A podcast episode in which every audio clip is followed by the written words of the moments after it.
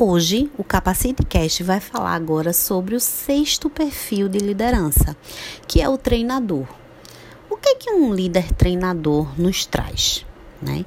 Um líder treinador ele é focado em relacionamento. Ele desenvolve as pessoas. É um dos seus principais objetivos e o seu ponto forte.